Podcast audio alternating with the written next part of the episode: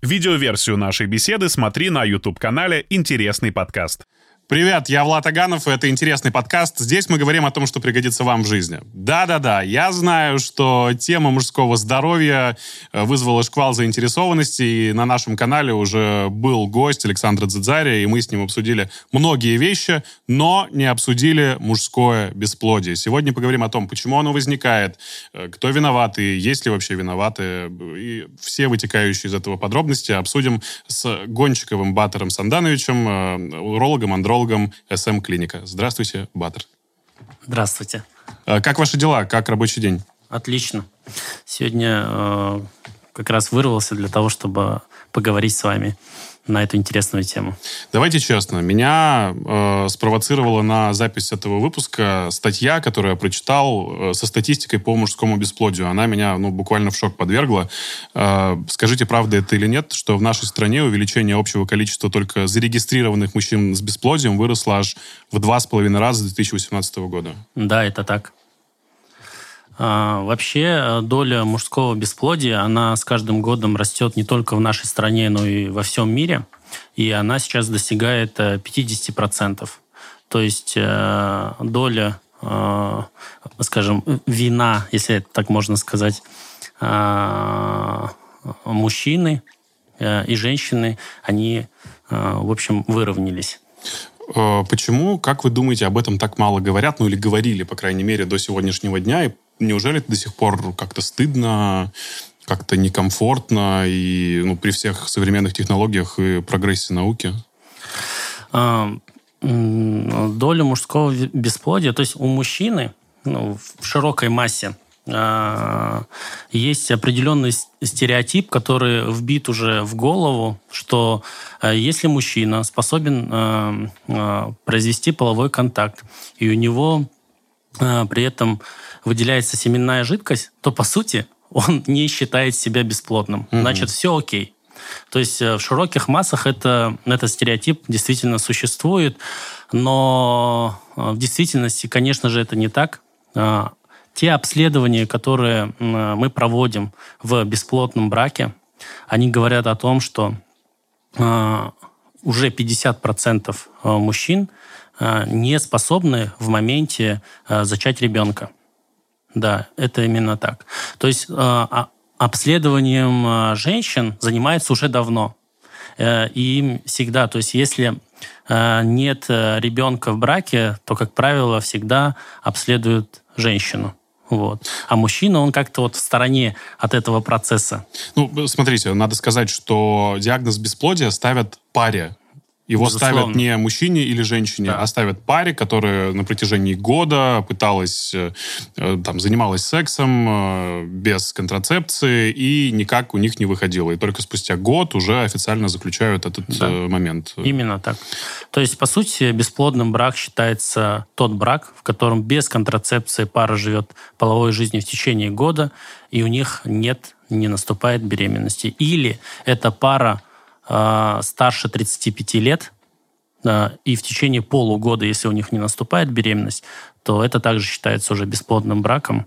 Э, поэтому возрастной ценз э, здесь имеет значение. Еще, насколько я понял, что правильно говорить фактор мужского бесплодия или фактор женского бесплодия, потому что, да. опять же, неверно на кого-то одного сваливать всю вину и говорить, что это ты виноват или ты виноват. Это называется не там, мужское бесплодие, а фактор мужского да. бесплодия, да? Да, потому что в моменте, еще раз подчеркиваю, э, может быть э, снижение фертильности или способности зачать, но через некоторое время ввиду лечения, либо устранения каких-то ну, вот, негативно влияющих моментов, мужчина вновь может стать фертильным. А, и э, вот этот э, клеймо мужского бесплодия, оно, конечно, неприменимо в настоящее время. Ох, сколько у меня вопросов сегодня для вас. Сейчас как будем разбираться. Отлично. Смотрите, еще очень любопытный момент, что по некоторым данным у 2% мужчин отмечаются пограничные, пограничные параметры спермы. А значит, в будущем они э, тоже рискуют столкнуться с проблемой бесплодия. Что такое пограничный параметр спермы? Смотрите, э, здесь вообще для понимания э, спермограмма это тот самый первый анализ, который назначается мужчинам, когда встает вопрос о зачатии. То есть старались они или не старались, может, они сейчас пришли, скажем так, заблаговременно э, перед планированием беременности, но это тот самый анализ, который идет мужчина и сдает э, под номером один. То есть, смотрите, у нас, ну, по крайней мере, я для себя выделил три причины мужского бесплодия, фактора мужского бесплодия.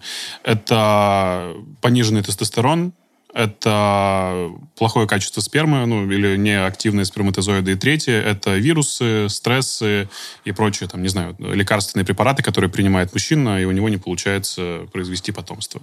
А, вот давайте про спермограмму поподробнее, раз уж мы о ней uh-huh. начали говорить. Вообще, как происходит э, сдача спермы? Я знаю, что можно сделать это дома, и в течение трех часов принести баночку куда-нибудь на тест, и у тебя там все успеют сделать и посмотреть. Или это не так? А, Конечно, сейчас а, о современных, а, скажем, условиях и стандартах сдачи спермограммы, сдачи в домашних условиях это неприемлемо. Да. Это для... Очень жаль.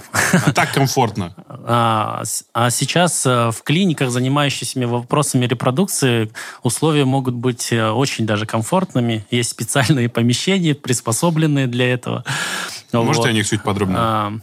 Это Э, такое э, помещение небольшое. Ну, то есть, смотрите, таким... это как, как бы есть дверь, да, получается, да. есть комната, в которую есть вы комната, заходите. Есть удобный диванчик, есть э, э, большой телевизор с хорошими, интересными фильмами для взрослых на любой выбор. Абсолютно. Вот. То есть и... прям вот как показывают нам в заграничных фильмах и сериалах, да, это все вот ровно Да, именно так. так. Угу. И э, там раковин, туалет, чтобы какие-то все гигиенические моменты соблюсти при сдаче этого анализа. Вот. Поэтому никаких э, сложностей, ну, по идее, не возникает. И э, это гораздо приятнее, чем сдавать мазок. Поэтому у мужчин со сдачей спермограммы как, как раз вопросов, как правило, не бывает. Угу. Ну вот, окей, хорошо, мы все сделали, сидя перед телевизором в, ком- в комфортной комнате, непосредственно в клинике, да, отдали баночку угу. и пошли себе гулять. Что э, делает лаборатория, как проводится анализ? На что этот анализ? А, но перед этим я еще бы хотел э, обязательные некоторые условия Э, сказать, которые нужно будет... А, э, да, диета, подго- отсутствие алкоголя, да, да. да правильно. А, а также нужно воздержание обязательное перед сдачей анализа. Это от 3 до 5 дней в этом коридоре нужно будет прийти и сдать. А, и также в этот период а, нельзя перегревать мошонку, то есть ходить в бани, сауны, ну, не использовать подогрев сидения автомобилей, ну и прочие вот такие вот моменты. А для чего воздержание нужно в этом случае? А, чтобы была оптимальная концентрация сперматозоидов, а, собственно, можно сдать хоть, э, можно ходить и сдавать хоть каждый день спермограмму, да, то есть, условно, с интервалом 1, 2, 3, 5, 10 дней. А, но чтобы этого не делать, чтобы одним анализом, скажем, усредненный такой показатель спермограммы понять, нужно вот именно э, воздержание Э, стандартизированные от 3 до 5 дней. И это воздержание, насколько я понимаю, оно применимо, если вдруг вы хотите зачать ребенка, то вот тоже в этом коридоре самое Абсолютно, идеальное, да, там, в овуляции у женщины, и у тебя 3-5 дней воздержания, все получится, да? Ну, об этом мы поговорим попозже насчет овуляции и какой стратегии нужно э, придерживаться. Это, это здорово. Так, хорошо, мы сдали сперму. Что дальше? Куда а, она направляется? А, существует эмбриолаборатория. Это специальное скажем, место в ЭКО-клинике, где, собственно, специалист э, смотрит э, материал и э, по определенным критериям оценивает качество э, эйкулята. Вот. И очень важно, существует современный стандарт ВОЗовский по, со строгими критериями Крюгера. То есть это, по сути, такие жесткие критерии оценки спермограммы, которые позволяют э, дать такие точные результаты в конечном итоге, которые говорят э, о том, что может произойти зачатие из этой спермы или нет. А объем, который сдается на анализ, важен? Просто я тут узнал шокирующий факт, что в капле спермы чуть ли не 60 миллионов сперматозоидов. Да, это абсолютно так. Это средние, э, скажем, такие величины. Ну, то есть достаточно, в целом достаточно капли. И берут ее на стеклышко и а. уже погнали дальше, да, в микроскоп? Ну, в общем-то, в общем-то так оно и есть, но оценивается весь объем, то есть это тоже является одним из критериев оценки. А, там оценивается абсолютно все. То есть э, количество сперматозоидов, э, морфология, то есть какой, какой они формы, правильные или неправильные, как они двигаются, хорошо или плохо, характер движения. То есть это все имеет значение для зачатия. Uh, уже сами вы успели сказать про перегревание мошонки. После как раз подкаста с Александром Дедзари мы знаем, что она создана природой для именно охлаждения. То есть это такая это такой природный радиатор. Ну, условно, да. То есть фактически мошонка это, ну, Короче говоря, это просто такой охладительный резервуар, и держать яички в тепле – это не самая лучшая затея. Вообще очень важно белье, очень важно, чтобы у тебя были не облегающие трусы, и прямо после того, как мы сделали этот подкаст, много моих знакомых мне сказали спасибо за то, что теперь они носят свободное белье. Ну, это факт. Да, ну, здорово, что информация поступает, скажем, в широкие массы.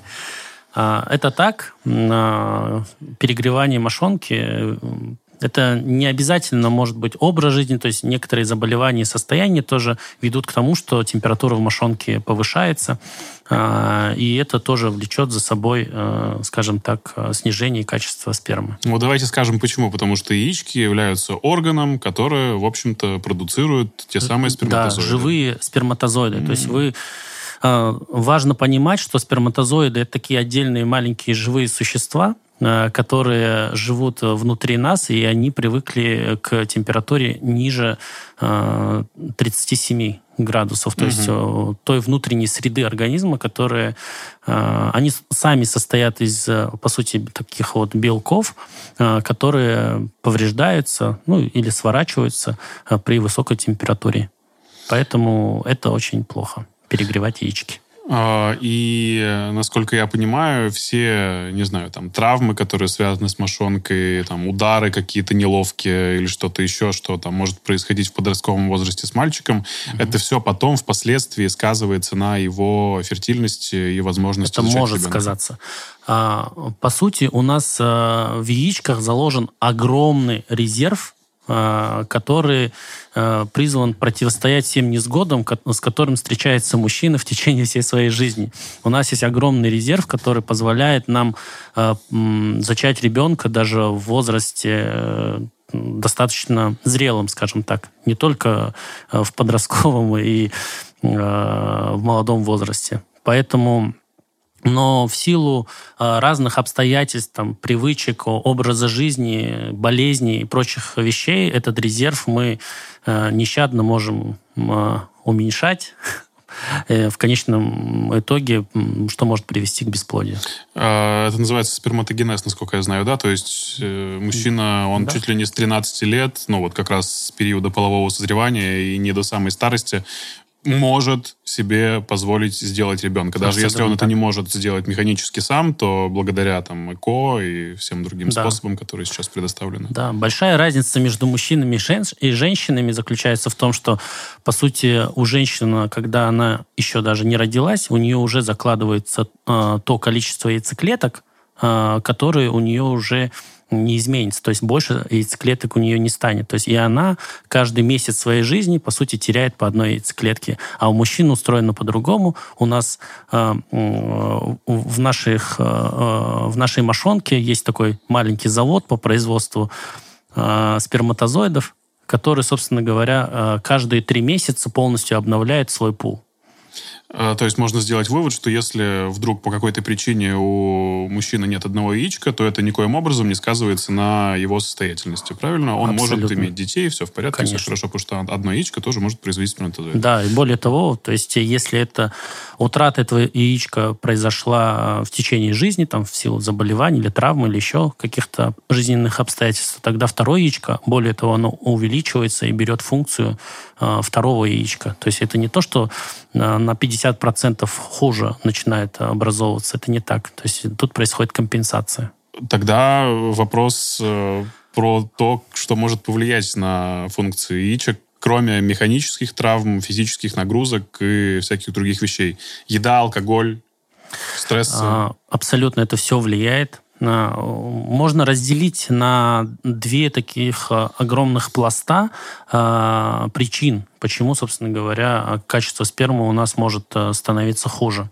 Первое – это все, что связано с образом жизни, с внешним влиянием, там, климат, вредные привычки, стресс, переутомление, умственные, физические – а, это все в моменте может ухудшать э, качество спермы. Абсолютно точно. Ну, сейчас есть... вы говорите скорее и про выработку тестостерона, да, да, что тоже все. сказывается как Конечно. раз на работе. Вот.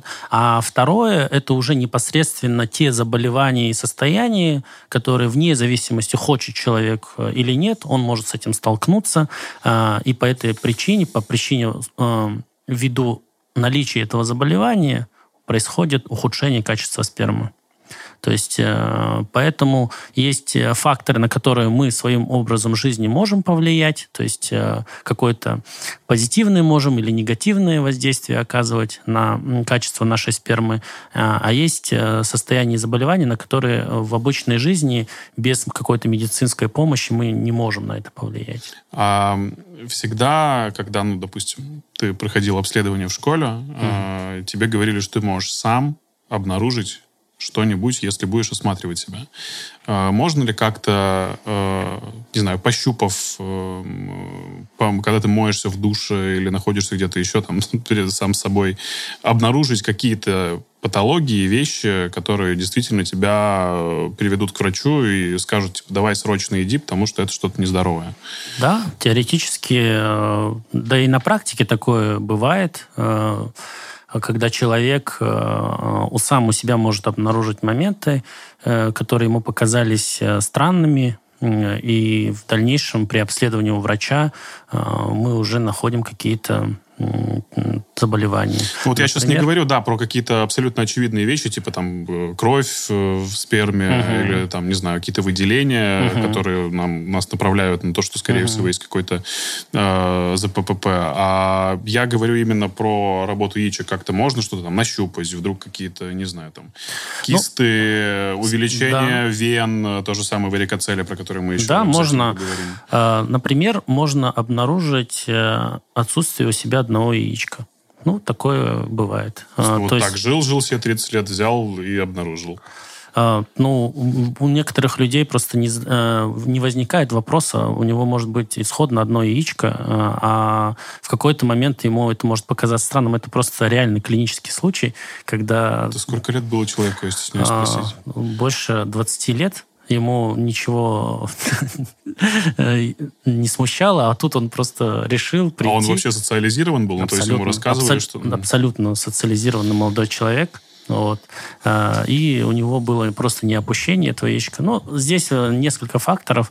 То есть родители не уследили в детстве, то есть не, не обратили на это внимание, и он считал, что это все нормально. Вот. Потом, собственно, на приеме обнаружилось, что у него одно яичко находится в паховом канале. А, так это еще и на приеме, это не сам он обнаружил? Он сам обнаружил. То есть он, ну, он пришел, мне сказал, Потерял. док, да, у меня одно яичко, как это вообще норма или не норма? Вот, такой вопрос был. А, соответственно, дальше при обследовании выяснилось, да, действительно, что у него одно яичко застряло в паховом канале. Это, это такая патология рождения да, была у него? Да, да. Что да. с этим делают? А, это яичко удаляется, а, но оно уже не функционирует. Оно функционирует, будет. Э, вырабатывает тестостерон, но э, есть очень высокий риск развития э, рака яичка. То есть э, здесь э, риски, они слишком высокие, чтобы просто его э, не извести. То есть такие операции делаются в детском возрасте. То есть э, если у ребенка э, обнаруживается то, что яичко у него нет, не пальпируется, то есть он себя их не обнаруживает, тогда родители, как правило, сразу же обращаются к врачу, и тогда это можно э, не извести, э, и это будет абсолютно нормальные э, яички, и они будут выполнять свою функцию полностью. Если этого не успели сделать в детском возрасте, э, во взрослом возрасте, кроме риска развития онкологии, в общем-то, э, здесь ничего другого Подождите, то есть вот давайте обрисуем еще раз картину. Mm-hmm. Вот есть мошонка, да. там одно яичко, а второе Да. Прям вот в паху где-то рядом с э, мочеиспускательным каналом и mm. простатой, где-то вот там он застрял. Он не может его прощупать самостоятельно. Для него э, этого яичка просто нет. Нет этого яичка. Он находится э, в, в животе, то есть сам человек не может его пропальпировать. Вот, поэтому такая ситуация случается. Хорошо. Э, про. Варикоцелия, Тоже очень да. Э, многие ребята, но это почему-то все было в школе. Я да. помню это именно оттуда. Ложились на операцию и очень стеснялись рассказывать о том, что им делали что-то ниже пояса. Угу. Что это такое, почему это не страшно и как быстрее нужно обращаться к этому и как не пропустить. Давайте проговорим угу. эти моменты. А, варикоцелия – это заболевание, которое связано с нарушением а, строения стенки вен. А, по сути, это варикозная болезнь вен внутри мошонки. А, вот. то есть это не внешних вен, а тех, которые как раз кровоснабжают да, внутренних, mm. внутренних mm-hmm. вен, которые, собственно, участвуют в кровоснабжении яичка. Вот. А, при этом а, происходит а, нарушение оттока крови из мошонки, то есть у нас артериальная кровь, то есть артерия у нас в организме отвечает за то, чтобы к органу приходила кровь, богатая кислородом, питательными веществами, и, собственно, ткани, которые э, находятся, они питаются ими, а Венозная система – это как э, система условной канализации, должна вот эту отработанную кровь э, уже э, кислую, со всеми отработанными продуктами, отвести обратно в легкие и в печень, чтобы такой обратный обмен произошел. Но в силу того, что происходит изменение стенок, то есть они утрачивают ту функцию, когда они быстро отводят эту кровь опять назад. А, и при этом происходит застой крови. Помимо того, что а, кровь, которая застаивается в мошонке, она повышает температуру в мошонке, собственно, о чем мы говорили в начале а, нашего подкаста. Вот. А помимо этого есть и второй механизм повреждающего действия, тогда, когда все эти кислые продукты, которые должны были уйти, они остаются, и происходит такое вот закисление среды, и вот эти все кислые продукты, они тоже, конечно, обладают повреждающим действием на тех сперматозоидов, которые находятся в мошонке. Ну, то есть это, по сути, варикозное расширение вен, да. как вот есть на ногах, где-то еще в других да, э, конечностях. Так. Это ровно то же самое, просто по-другому называется. Да. По сути, это э, локализация в мошонке носит название варикоцели, на ногах это варикозное расширение вен нижних конечностей, геморрой, э, это тоже заболевание вен. Да, это, по сути, э, э, звенья ну, относятся да, в, да, в, разных, разных местах. Да, каждый, скажем так, каждый специалист, специалист лечит э, то место, где, собственно говоря, возникают клинические симптомы. Слушайте, ну вот с геморроем мы, кстати, общались с проктологом. Она угу. сказала, что это все же в процессе жизни приобретаемая болезнь. При а условиях. Почему, ну, почему? И варикоцель ну, доп... тоже может быть. Да, я это понимаю, но часто оно встречается прямо у совсем молодых парней. Да. Почему? Потому что э, вены, э, скажем так, в мошонке э, несколько, они по структуре тоньше, вот, и поэтому клинические проявления, именно расширение вен, они происходят гораздо быстрее, нежели там на ногах, либо в, скажем так, прямой кишке. Как можно обнаружить, самое главное? А, это обнаруживается при осмотре. Да, действительно, если это выраженная варикоцелия, можно, а, может человек это все дома даже заметить, обнаружить.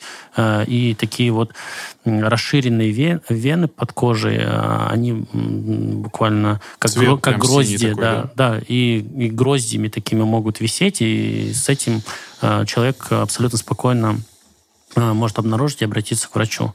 Но все же это является э, диагнозом, который устанавливается и подтверждается по УЗИ, э, поэтому врач на осмотре может заподозрить подобное состояние и отправить на ультразвуковое исследование, где, собственно говоря, подтверждается оцениваются размеры, расширение вен, собственно, крово, скорость э, кровотока, и там есть определенные параметры, которые позволяют сказать, что да, действительно болезнь есть, и ее нужно лечить или нет. Здесь тоже много вопросов. Еще нужно отметить, что э, часто варикоцель уже в возрасте там, 25-30 плюс э, проявляется как следствие каких-нибудь травм. Например, бывает такое, там, позвоночник, или у тебя грыжа, например, где-нибудь в э, пояснице, и оказывается, что из-за того, что у тебя грыжа там что-то пережимает, у тебя происходит варикоцелия. Такие цепочки тоже возможны, насколько я знаю.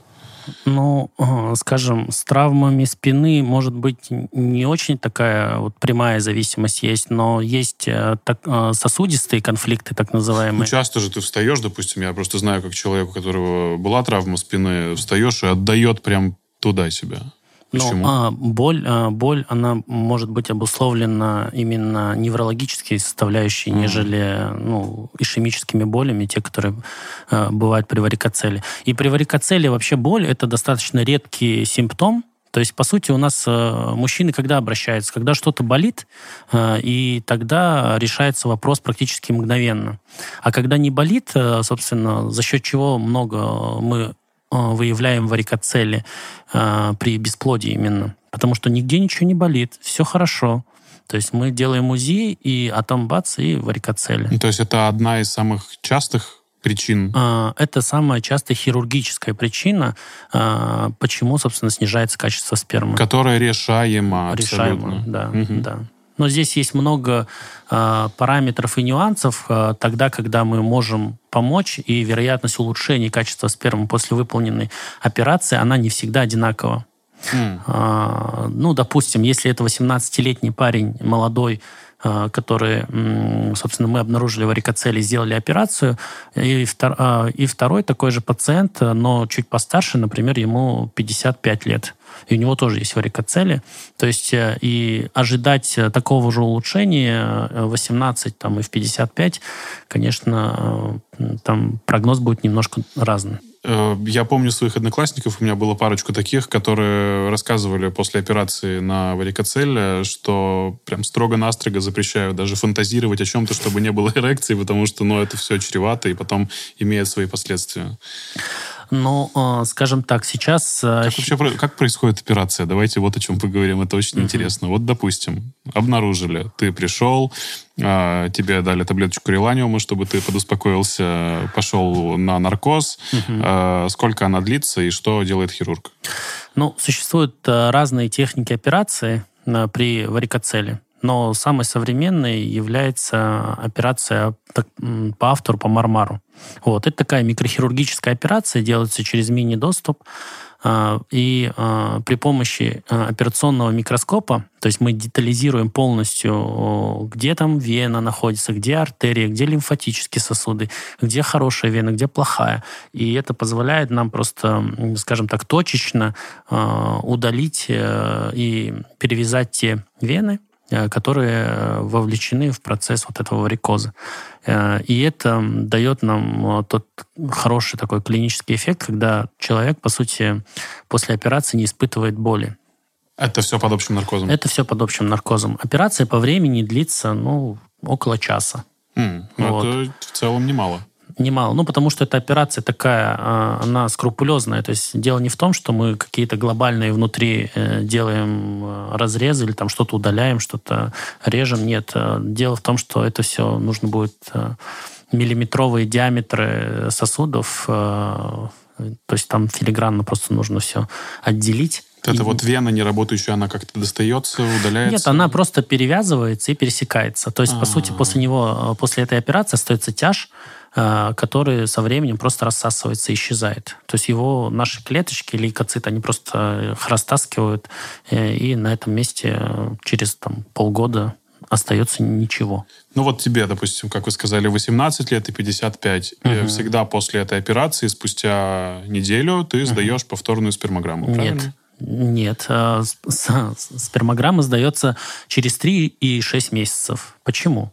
Ну, собственно, о том, о чем я говорил, что цикл образования сперматозоида от нуля до его самоликвидации занимает э, три месяца. Mm. То есть от э, любого воздействия, которое мы предполагаем, что мы улучшаем сперму, э, тогда мы ждем три месяца, э, и сдаем первый анализ. Э, и второй, окончательный результат, который не изменится с годами, который будет такой вот стабильный, мы получаем только через полгода. То есть после операции э, улучшение качества спермы будет через 6 месяцев.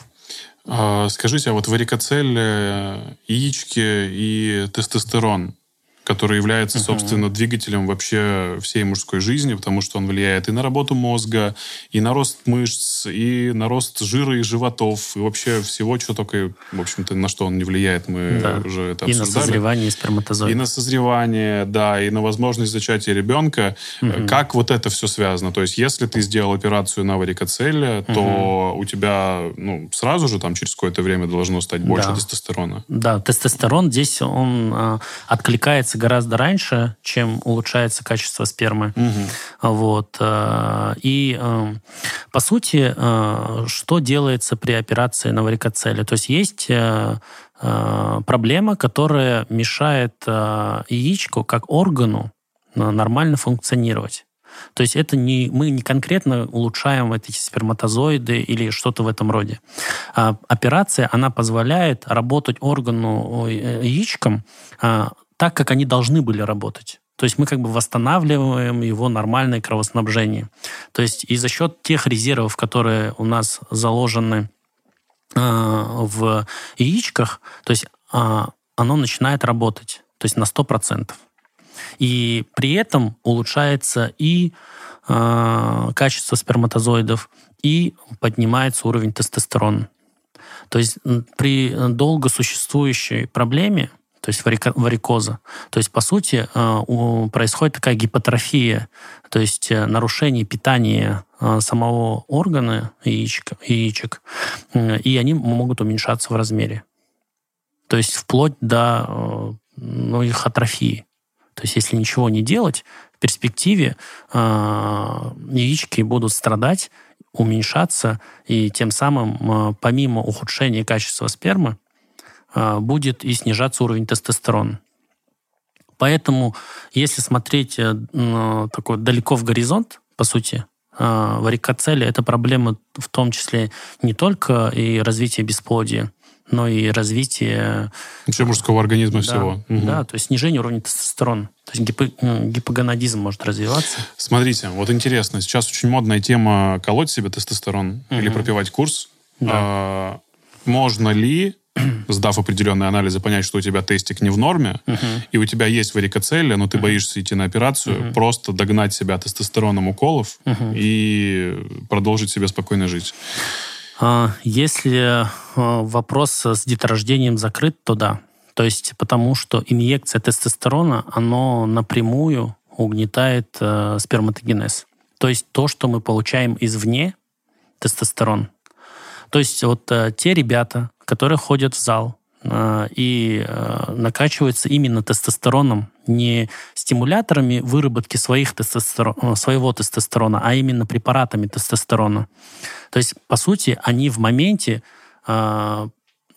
полностью или почти полностью угнетают свой сперматогенез. То есть, еще раз, важно понимать, тестостерон извне – это плохо. То есть можно, если долго и на длинных тестостеронах находиться, то можно привести к себе абсолютному бесплодию. То есть, Но при этом ты будешь себя отлично чувствовать, конечно, ты будешь производителем, да. тебе будет хотеться, у тебя будет либидо там вообще зашкаливать, Рост, все конечно, отлично. Да. Но со и, спермой и, будут проблемы. Да, и эрекция будет, э, то есть потрясающая, все будет ок, кроме того, что, по сути, э, вот семенная жидкость, она будет пустой. То есть, если вопрос с деторождением решен, то тогда это такой вот короткий и легкий способ э, решить много проблем. А это миф, что не каждый мужчина может получить тестостерон или производить его самостоятельно. Но я имею в виду, что почему назначают курсы уколов тестостерона? Неужели нельзя там, это закрыть проблему спортом, питанием, восстановить сон, э, исключить стресс и пожить день там в деревне пару месяцев? Это а... может не сказаться на человеке? Может, конечно. Но э, есть, нужно понимать, что есть препараты чистого тестостерона, а есть препараты, которые Э, действуют выше в уровне регуляции тестостерона и позволяют э, нашему организму вырабатывать больше своего тестостерона. А вот эти препараты, они наоборот улучшают качество спермы, опять же в моменте. То есть, по сути, история состоит в том, что свой тестостерон это хорошо, то есть любые методы, которые позволяют увеличивать свой эндогенный тестостерон, это про улучшение качества спермы, а, а все, что извне получаемый тестостерон, а, это про ухудшение качества спермы. То есть вот, вот и все. То есть спорт, а, биодобавки какие-то, растительные индукторы тестостерона, химический состав, там, бета-ХГЧ, например.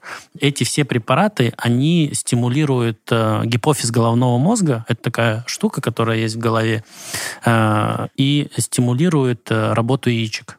То есть все эти препараты, они улучшают качество спермы в том числе. Вот.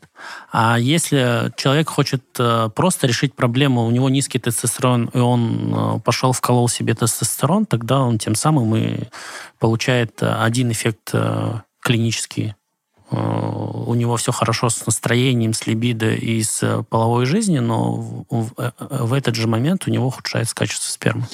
Э, я вот э, смотрел недавно видео очень странное, где одна женщина-уролог э, говорила про вегетарианцев достаточно пренебрежительно, что мужчина, который не ест мясо, скорее всего, будет иметь очень плохую спермограмму и меньше активных сперматозоидов, чем мужчина, который мясо ест. Есть ощущение, что все-таки это спекуляция, потому что, ну, я-то знаю большое количество вегетарианцев, у которых супер все в порядке, и несколько детей, и живут они себе здорово, счастливо, и детишки у них вообще без каких-либо хронических заболеваний с детства. А, вопрос питания, а, он, а, скажем так, имеются перегибы, что называется. Ну, конечно, как да. всегда. Вот. Э, вопрос питания. Э, здесь э, все, я считаю, достаточно просто. Питание должно быть максимально разнообразным. Ну, то есть нет конкретных продуктов, которые достоверно бы улучшали спермограмму, то есть, ну, вот вы съел, допустим, орех и творог, и у тебя вот качество спермы стало лучше. Но, к сожалению, это так не работает. Но есть продукты, которые ухудшают, потому а. что если ты будешь есть жирное, там, майонезы, кетчупы, бургеры и так далее в огромном объеме, забивать это пивом, да то, ну, в общем-то, у тебя будет огромное количество жира, которое уничтожает тот самый тестостерон, правильно? Да, верно. Но вот вопрос о, о, разнообра... о разнообразии и умеренности. То есть, если человек, э, в принципе, он питается правильно, и он там э, раз э, вечером пошел с друзьями и решил съесть бургер, то у него вечером этим э, качество спермы не ухудшится. Mm. То есть вопрос в другом. То есть если человек э, каждый день э, ест эти бургеры на завтрак, обед и ужин и запивает это все пивом, разумеется, как бы это не окей. И у него, ну, у него точно будет проблемы с, с детьми. У него с либидо вот. будут проблемы прежде Аб- всего. Абсолютно, да. да. У него будет а, абсолютно много эстрогена, то есть он, по сути, такая... Женского гормона. Да, да. Угу он будет такой феминизироваться постепенно.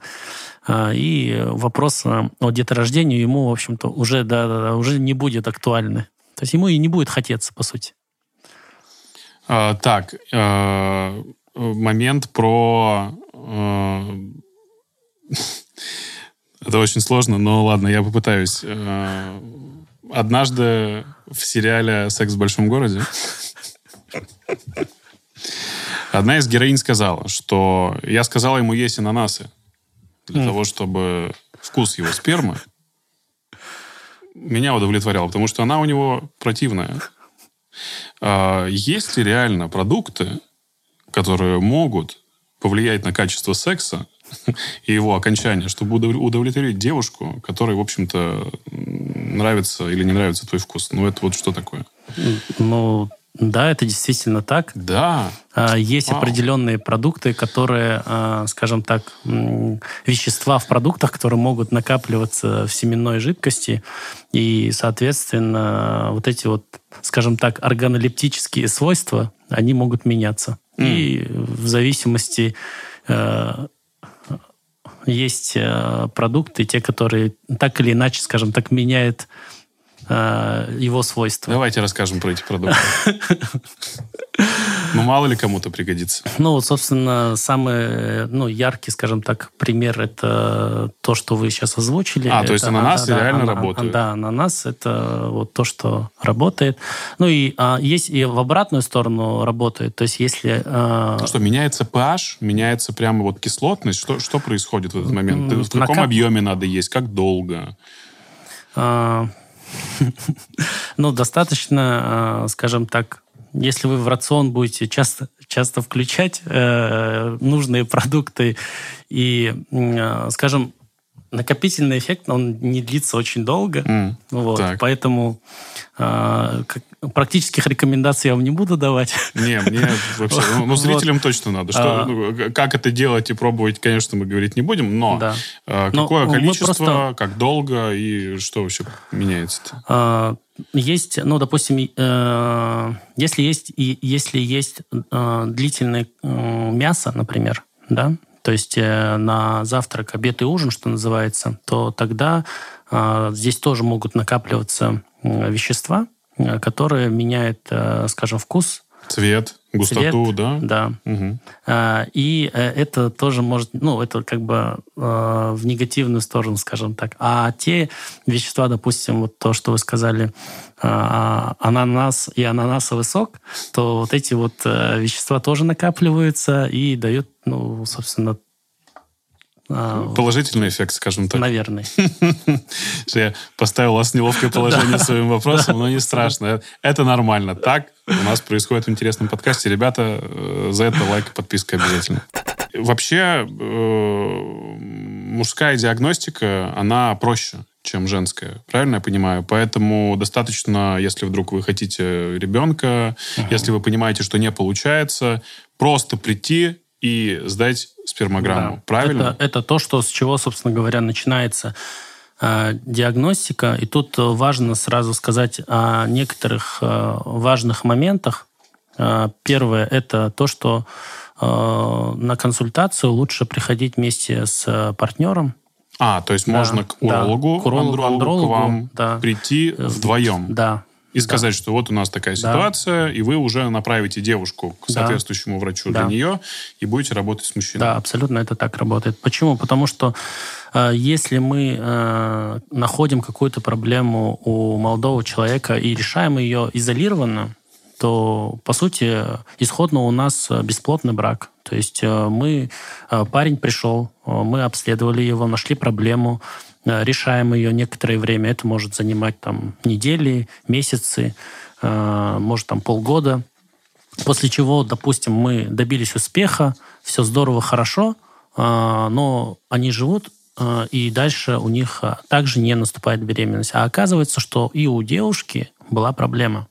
То есть, чтобы не столкнуться с этим моментом, нужно сразу приходить вместе с девушкой, супругой, и, собственно говоря, а, девушка идет к репродуктологу, а, парень идет к урологу-андрологу.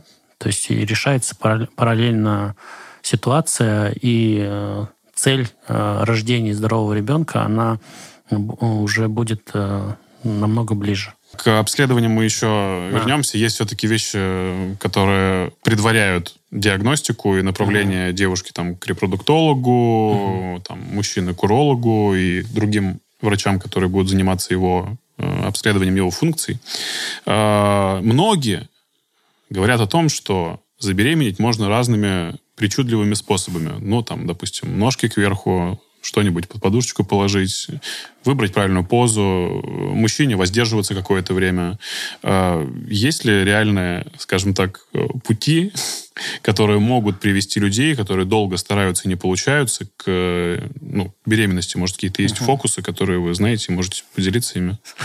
Ам, Да, это очень интересно, потому что зачастую именно пациенты тоже говорят о том, что как док, как нужно, э, собственно, заниматься сексом, нужно ли там на север головой и так какой далее. позе? Да, и в какой позе, что помогает, э, или что-то мы, может, не так делаем. Вот, э, собственно, достаточно часто а про позы сразу скажу, что это абсолютный миф. То есть э, не нужно там березкой вставать после полового контакта или там к северу гол головой. К югу. Ни женщине, ни мужчине, если что. Да, если что, да. А, и это все, и там на пол ребенка это все никак не влияет абсолютно. То есть mm. это такая ча частый миф, э, что нужно там головой на север, э, ногами к югу и как-то так. Вот.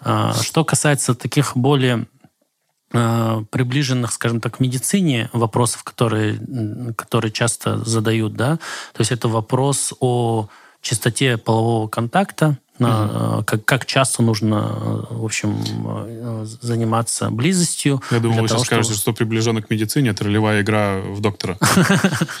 И тогда все точно получится. Вот. Э, очень часто, скажем, больше вот с позиции женщин такая инициатива появляется, когда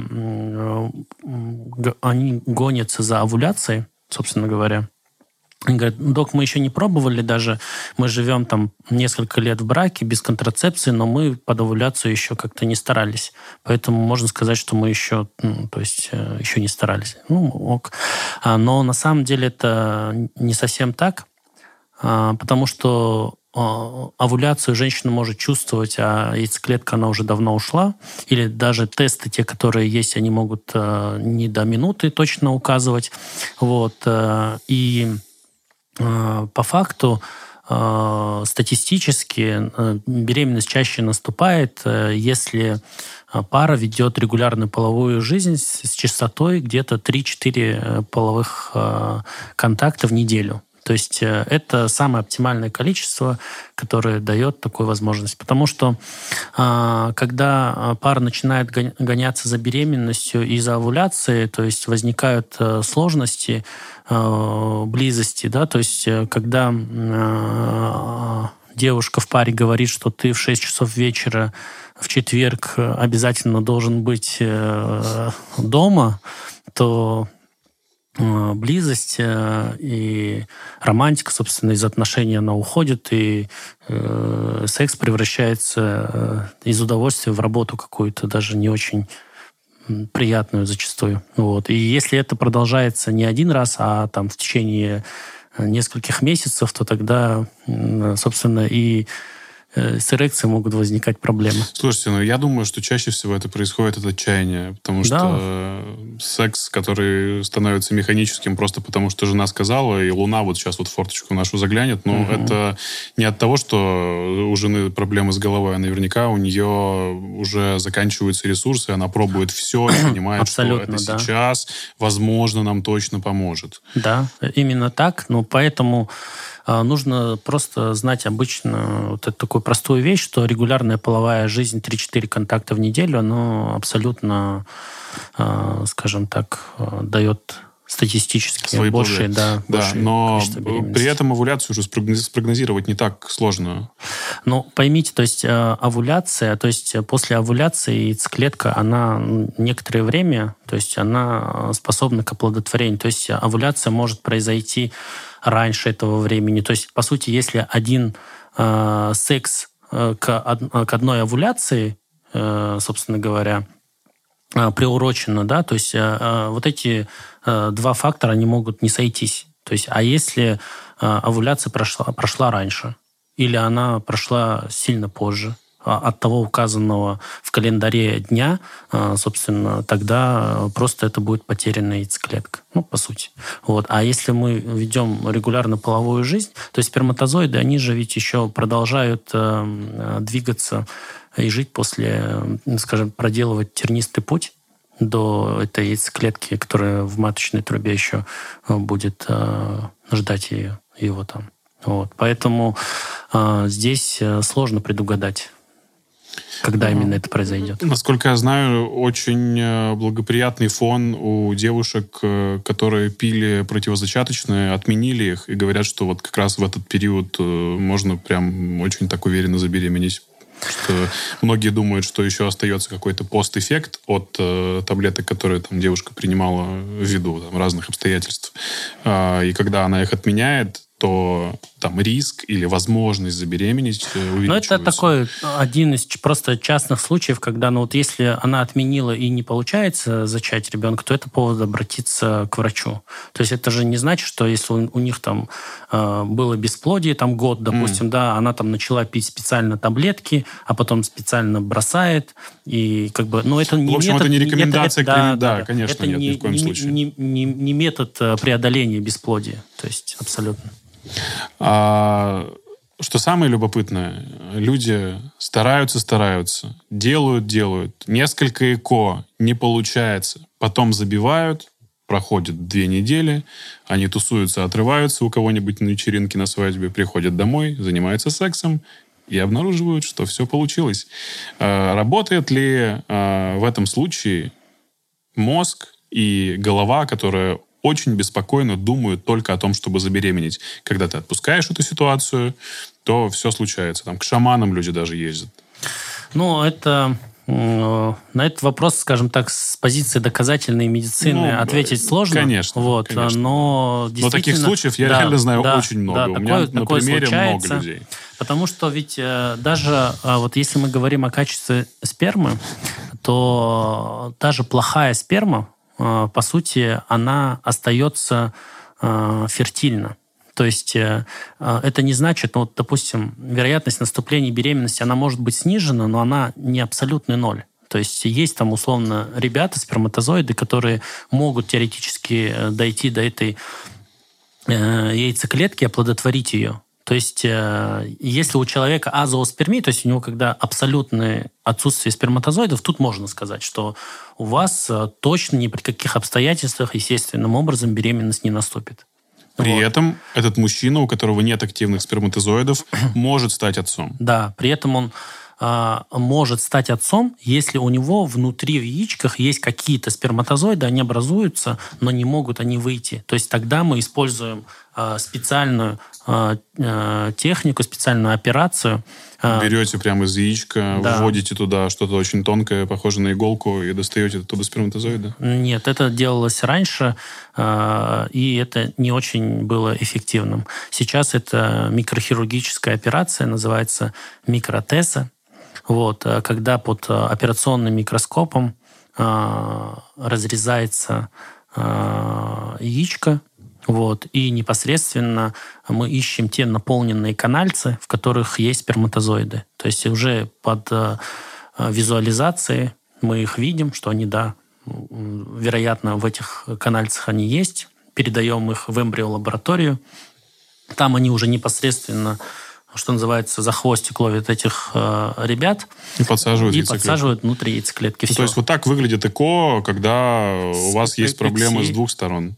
Да, когда это самый тяжелый вид э, мужского фактора э, бесплодия, это азоспермия, то есть отсутствие сперматозоида в эякуляте. А, при этом у женщины может быть вообще все в порядке. Да, у нее А-а-а. она может быть абсолютно здорова, но просто э, семенная жидкость это ну, пустой, э, абсолютно а, пустая жидкость, ну, как стакан воды. Ну, по сути. При этом нужно сказать, что э, ну, большинство людей, мне кажется, живут с установкой, что я прям хочу, чтобы у меня был ребенок сделан по всем канонам, прям вот физически, мы сами, и мы хотим, чтобы было только так. И им уже говорят, ребята, ну не получится, у вас только путь ЭКО.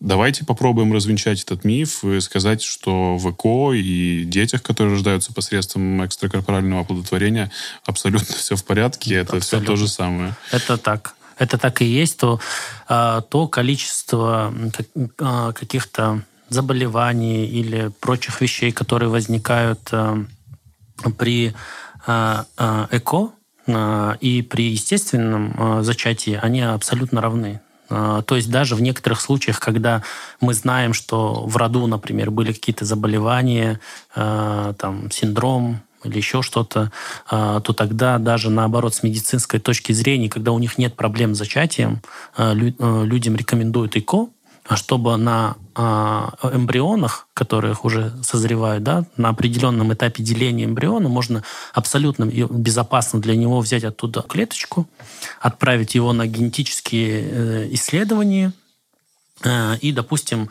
если у пары там образовалась, ну, к примеру, там, там 5 эмбрионов, да, то есть э, все э, отщепнули по клеточке и проверили, а у одного из них там оказался, допустим, там синдром Дауна, например, этот эмбрион просто убирается в сторону, и его уже не будут переносить. То есть это превентивно помогает э, уже э, вот эти риски снизить. То есть осталось 4 здоровых э, эмбриона, и они их пере, переносит. То есть для этого обязательно подключают человека, который изучает генетику, Абсолютно, который да, выясняет, что было в роду с двух сторон, и при этом можно выбрать двойню, если у кого-то в роду она была. Ну, двойни, двойни, именно если двойни, как, допустим, мальчик и девочка, или там мальчик... Неважно, мальчик, да, просто двойняшек. Ну, тогда их можно перенести. По сути, можно перенести два эмбриона, и вот они будут развиваться, но это, собственно, должно быть четкое понимание. По сути, это два человека, два раза больше рисков угу. вынашивания беременности и все остальное. Да, и никаких гарантий нет, что один... Э, то есть, по сути, это в два раза больше рисков. Ну, как бы... Э, вот. Это, это должны четко понимать э, те родители, которые хотят двойню сразу получить. То есть, э, ну, потому что риск рождения, ну, скажем так, э, нездорового ребенка, он тоже возрастает в два раза. Mm. Вот. Потому что вынашивать одного ребенка гораздо легче, не гораздо, а в два раза легче, чем двоих. С этим мы живем уже лет так 15, mm-hmm. может быть, даже и больше ноутбуки, э, смартфоны, с которыми мы прям спим, засыпаем, просыпаемся, носим их в карманах uh-huh. вот здесь вот. Я помню, ну, когда только мобильные телефоны, даже обычные самые звонилки с литиевыми uh-huh. аккумуляторами начали появляться, э, настоятельно рекомендовали их не носить вообще у тела, на шею не вешать, уж тем более uh-huh. мальчикам в карман не класть, потому что ну, это тоже может повлиять на их репродукцию. Это правда? Это правда. А, но сейчас а, все вот эти вот а, источники, излучатели радиоволн и настолько интегрированы в нашу жизнь, что, по сути, вот эти рекомендации, они ну, ну, в практике они ну, неисполнимы практически. Вот, поэтому это нужно воспринимать, ну, я, я считаю, что, ну, условно, как данность. Мы это можем рекомендовать тогда, как в комплексе всех тех мероприятий, которые мы делаем в моменте, когда мы планируем беременность. Ну, а дальше это в ежедневной своей практике, ну, практически невозможно. Вы представьте себе без э, смартфона, или вы, когда проходите рядом с каким-нибудь трансформатором или еще чем-нибудь, там э, уровень излучения от него, он ну, может быть в десятки или в тысячи раз больше, чем от э, мобильного телефона. Ну и жизнь в большом городе, она, по сути, если так вот О, ну это говорить... комплекс услуг, да, конечно, да, да вообще не э, Жить в большом городе, это, по сути, уже фактор риска для качества спермы. То есть, да. если ты хочешь быть максимально здоровым и иметь здоровое потомство, лучше на природку, лучше спортик, спортик, да, и выращивай свои овощи, да? Ну, типа того, но это рекомендация из, из разряда ну, неисполнимых. Вот. И если мне будет 90, я захочу детей, у меня точно все получится, даже при отсутствии эрекции. Это да, точно. Ну, потому что ЭКО-ЭКСИ то есть и все. То есть э, при отсутствии эрекции э, главное, чтобы были сперматозоиды в яичках. Остальное все можно решить. Слушайте, ну здорово. Мы сегодня с вами, конечно, поговорили больше про мужчин. Я думаю, это было по большей части верно, потому что, опять же, женщины про себя все знают. Гораздо больше, по крайней мере, чем мы знаем про себя. И э, мужчины стесняются, это не принято, это не важно, как им кажется, но на самом-то деле, ребята, от нас зависит гораздо больше, чем мы с вами себе думаем. Поэтому давайте еще раз напишем комментарий, э, поддержим этот э, видосик лайком. У нас сегодня был в гостях э, уролог, андролог КСМ Клиника Батер Санданович Гончиков. Спасибо вам. Спасибо. Литейного склероза или еще что-то. А после операции на простате такое достаточно mm-hmm. часто случается. Вот. Ну и при некоторых э, видах, э, ну, например, при сахарном диабете, э, ну, там вот Дзидзари рассказывал э, механику, как это происходит, потому что внутренний сфинктер, он не срабатывает, он не смыкается, а, и, а там сопротивление, то есть меньше гораздо, и все, улетает в мочевой пузырь. Угу. И в некоторых случаях, вот при сахарном диабете, например, когда тонус этого сфинктера снижается, но он как бы смыкается, но не до конца. Вот. И тогда можно ввести в шейку мочевого пузыря филлер и добиться того, чтобы он э, до конца смыкался. Вот. И тогда, э, собственно, человек э, ну, на некоторое время способен, собственно говоря, эякулировать. То есть, еще раз, вот смотрите, это возрастная проблема, насколько я понимаю, да? Ну нет, это сахарный диабет первого типа. Это, это наоборот, молодые э, люди, которые страдают сахарным диабетом. Как это еще раз работает? Вот, допустим, ты приближаешься к тому, чтобы ну, ну, кончить. Ты, ну все, кончаешь. Но ну, спермы оргазм, нет. Да, оргазм есть, ощущение того, что кончил есть, а спермы нету. То есть наружу вообще ничего не попадает. Ну, там, ни капли. А, все. Странно. Вот. Абсолютно. Ну, вот, а, странно. Почему? Потому что а, вот этот сфинктер, который механизм у нас срабатывает, то есть во время оргазма у нас сокращается а, внутренний сфинктер мочевого пузыря, mm и открывается, собственно, наружный сфинктер. И, и вот, Благодаря простате должен да, проходить выстрел, да, правильно? Да, да. да, его не происходит. Вот. А он происходит, но у нас получается и здесь открыт сфинктер, и здесь открыт сфинктер, который в мочевом пузыре. И, но в силу того, что вот это вот пространство, оно же длинное, э, и сопротивление, оно узкое и длинное. А здесь вот такая дыра зияющая. Вот. И, соответственно, когда оргазм происходит, э, вся сперма, которая выходит из семенных пузырьков, из простаты, включая вот э, сперматозоиды из придатков яичек, все это улетает в мочевой пузырь. Mm. Как вообще сахарный диабет? Ну, то есть кровь, это, по это, сути? Это нейропатия. То есть это нервные, ну, то есть там повреждаются нервные структуры, которые по отмирают, сути, в общем-то. Да, да, да, они повреждаются и отмирают. И э, из-за сахара высокого. Вот. И вот тот жом, который должен смыкаться, то есть у него сигнал не, идет на него о том, что нужно сомкнуться. То есть не на все волокна мышечные. Э, и все. И, соответственно, он как бы смыкается, ну, например, на 50% только и все. И вот оставшаяся дырка, она позволяет той сперме, которая должна была наружу выскочить, она попадает обратно.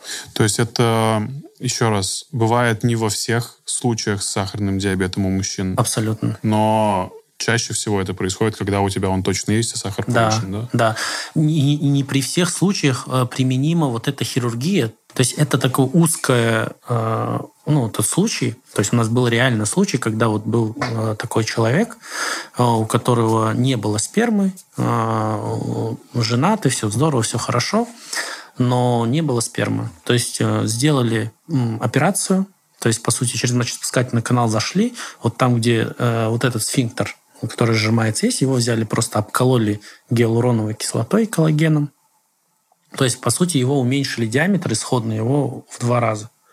И, соответственно, того, что оставалось э, для э, смыкания, э, было достаточно, чтобы он полностью смыкался. Вот. И мы как бы временно восстановили вот полностью смыкание этого сфинктера, и все. И дальше, когда э, происходит эякуляция, все происходит то же самое, просто уже туда внутрь не улетает, а выходит наружу. И этого времени ему был, хватило для того, чтобы супруга забеременела. А филлер вкалывают, и да. все, и он забывает об этой проблеме до конца жизни. То есть это до надолго. конца работы филлера. Потому что он биодеградируемый материал. А сколько это? От трех до шести месяцев. И то есть ему надо операцию, чтобы сперма у него выходила каждые полгода делать такое? Ну, да, ну зачем? Ну, то есть, если цель ставить как наступление беременности, тогда нет, можно цель сделать. ставить, чтобы сперма выходила. Да, выходила, тогда, скорее всего, нет, потому что тут, а, а, нет такого материала, который бы он ну, постоянно там находился и не деградировал. А, и, б, скорее всего, у него будет прогрессировать диабет, а, и у него уровень смыкания будет уменьшаться. Ну, понимаешь, понимаешь да? То есть у него же сейчас смыкается все-таки на, допустим, на 50%, а у него даже если этот буфилер остался на всю его жизнь, то у него смыкание потом там на 40%, на 30%. И все равно у него спермы было, становилось в динамике все меньше, меньше, меньше, пока сошло бы на нет. Вот я думаю, что после этой истории э, девочки, которые говорят, вот вы не знаете, как нам живется, поймут, как живется нам, если вдруг что-то происходит. Ну, это удивительно.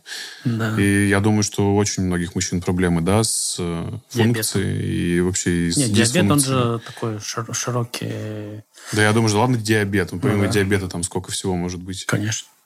Хорошо, вот смотрите. Мы пытаемся зачать ребенка. Мгм. И осознаем, что эрекция, ну, вяленькая. Но без, э, ну, как бы, вяленькая эрекция – это не равно отсутствие спермы и оргазма. То есть можно же все равно кончить. Но я так понимаю, что чем крепче, чем все лучше работает, тем гораздо больше шансов, верно? Ну, здесь вопрос э, о э, введении вообще полового органа во влагалище. Просто может быть э, степень ухудшения качества эрек- эрекции таково, такое, что, собственно, нельзя ввести половой орган. То есть тогда это становится проблемой э, э, зачатия. То есть, э, условно, человек может простимулировать себя каким-то образом, а, и эм, э, излитие семенной жидкости может происходить. Но упругости полового органа может быть недостаточно, чтобы ввести в, во влагалище. Виагра сейчас это модно. А, ну, это, собственно, такой достаточно распространенный... э, Консервативный такой, да, да, способ? да, это, по сути, первая линия терапии. А, Вопрос, когда не получается а, ну, то есть возникает проблема с эрекцией. То есть, по сути, если говорить сразу перейти к лечению, да, то есть э, э, существует три линии терапии, э, когда э, мы э, помогаем восстановить эрекцию. То есть первое – это препараты, таблетки. То есть всем известные синие таблеточки, э, которые назначаются абсолютно разными схемами, э, подбираются дозы, э, препарата, различные из всего этого семейства препараты, они имеют определенные свои плюсы и свои минусы, и для каждого человека все подбирается индивидуально. То есть это длительное время, долгие годы, можно абсолютно безопасно применять их и при этом поддерживать адекватную эрекцию. Ну, помнить о том, что это очень сильно влияет на сердце и работу Да, сосудов. Может, да, может влиять на а, работу сердца. Ну, то есть есть свои показания, есть свои противопоказания и степень переносимости препарата. Обо всем этом вам а, врач на а, консультации все расскажет, на что следует обращать внимание тогда, когда вот эффект от препарата а, становится слабым, то есть не стоит самостоятельно увеличивать дозу, то есть если одна была таблетка, то две глотать сразу сходу самостоятельно может и не стоит, потому что могут быть нежелательные эффекты. Вот. Но, на- а, как правило, наступает тот момент, когда а, вот эта рабочая схема, она начинает давать сбои, не сразу, но периодически такое может быть. Вот. И тогда на сцену, в общем-то, выходит вторая линия лечения. Это а, инъекции таких вазоактивных препаратов, а, которые вызывают а, эрекцию чисто, скажем так, своим вот таким вот фармакологическим действием. То есть если препараты, таблетки мы пьем, то нам обязательно нужен объект возбуждения. То есть, э, условно говоря, от того, что да, мы выпили, э, выпили синюю таблетку, у нас э, половой орган, орган сам по себе упругим не станет. А это стимулирует просто да. приток крови да, туда, да? Да. А Этот препарат, а, собственно, вводится о, укол э, в сам орган, и при этом хотим мы этого или нет, то есть оно наступает такая упругая эрекция, которая длится там от трех, э, от 30 Хотим мы этого или нет, мне очень понравилась фраза. Когда я не хочу, что вы мне колите. от э, ну, почему? Может, мы можем не хотеть, а, допустим, партнер хочет. Да, без, без желания с эрекцией, конечно, Ну, двигаться такое вот. себе. А, И это длительное достаточно время тоже можно делать. А, Врач специально обучает, как это все делается, как препарат вводится, доза тоже подбирается. И это все, в принципе, имеет место быть. Ну, То есть, если партнеров это устраивает, то тогда это тоже метод лечения эректильной дисфункции.